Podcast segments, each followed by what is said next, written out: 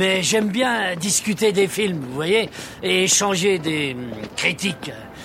Vous avez envie de voir un film avec moi? Nous sommes le jeudi 2 juin, et si tu sais pas quoi regarder ce soir, je te conseille Les yeux sans visage. Les gens n'approfondiront pas. Ils ne chercheront pas à savoir ce qui se passe ici, surtout. Mais que se passe-t-il dans cette mystérieuse ville-là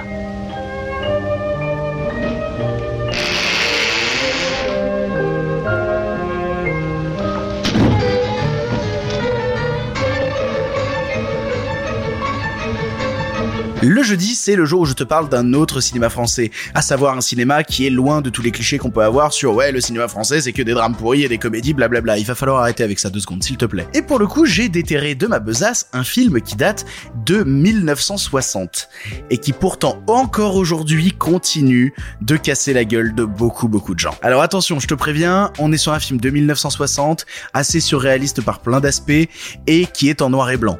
Tu es prévenu à l'avance si jamais tu n'es pas familier avec ça t'inquiète pas, ça va bien se passer, je te le promets, et tu vas te prendre une claque. Le film raconte l'histoire d'un chirurgien désespéré qui tente de réparer le visage de sa fille blessée à cause d'un accident de voiture. Le truc c'est que ce chirurgien interprété par euh, Pierre Brasseur, il est un peu fou. Il est un peu fou et a envie de tout tenter. Il, veut sauver le visage de sa fille à tout prix. Et pour ça, ce qu'il fait, c'est qu'il kidnappe des jeunes filles ressemblant à sa fille et leur découpe ensuite le visage pour essayer de faire des greffes de peau sur le visage de sa propre fille. Donc, il est prêt à tout pour sauver sa fille. Il le fait pas par plaisir, mais il se doit, s'il veut sauver sa fille, de s'attaquer à des jeunes innocentes et, euh, et de les mutiler. Est-ce que tu sens qu'on est dans une grosse ambiance? Tu te sens toujours vraiment en mode comédie française là? Ce qu'il faut savoir, c'est que là où j'essaye toujours euh, dans l'émission de te filer un, semblant d'analyse sur le film que je te présente, là j'ai un peu de mal parce que j'ai un rapport très particulier avec ce film, de fascination totale qui m'empêche beaucoup de prendre du recul. C'est un film que j'ai vu plusieurs fois, Les yeux sans visage, dont la musique absolument incroyable de Maurice Jarre. Je t'encourage à aller écouter la musique des yeux sans visage, mais, je me la passe en boucle à peu près tous les jours. Et bien que je le veuille ou non, j'ai toujours ce rapport de fascination quand je le regarde et, et j'arrive pas à prendre du recul, j'arrive pas à me détacher de ça, j'arrive pas à essayer de comprendre pourquoi je suis autant fasciné. Tout ce que je vois à l'image, c'est Pierre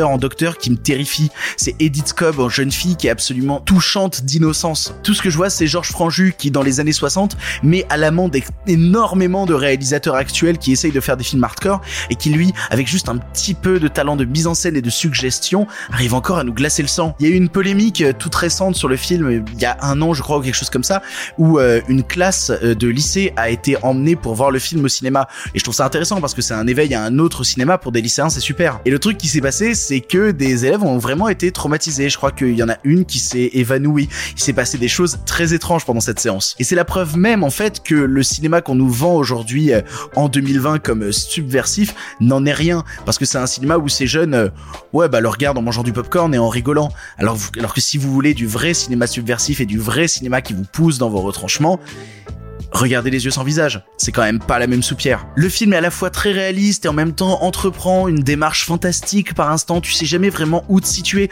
Tu sais jamais vraiment si tu dois soutenir les personnages ou condamner leurs actes. Tu te retrouves juste à vivre avec eux cette aventure que tu n'as pas réellement choisie et où tu vas essayer d'avoir de l'amour pour leur innocence ou pour leur détresse parce que Comment est-ce que toi tu réagirais face à une telle détresse humaine? C'est un film qui a traumatisé des générations de spectateurs, qui à l'époque déjà se faisait arrêter pendant certaines projections parce que des spectateurs étaient trop sensibles et qui aujourd'hui continuent de casser la gueule à des personnes pourtant habituées à un certain cinéma horrifique. Et c'est la preuve même que oui, on peut faire du cinéma horrifique, fantastique, français en noir et blanc qui fonctionne largement mieux que tout le cinéma fantastique horrifique actuel qu'on essaye de nous vendre avec du popcorn et des M&M's. C'est une œuvre fondatrice qui va inspirer des tonnes et des tonnes de personnes dans le futur. Et on aura l'occasion d'en reparler de ça, mais ça a été une grande inspiration pour beaucoup. Et si jamais tu veux le regarder, il est disponible actuellement en streaming sur euh, MyCanal, mais aussi en location VOD chez Orange, MyVOD TF1, Canal VOD, la Cinétech et Apple TV. Voilà, tu n'as maintenant plus d'excuses, tu sais quoi voir ou revoir ce soir. Et si cela ne te suffit pas, rendez-vous demain pour un nouveau film.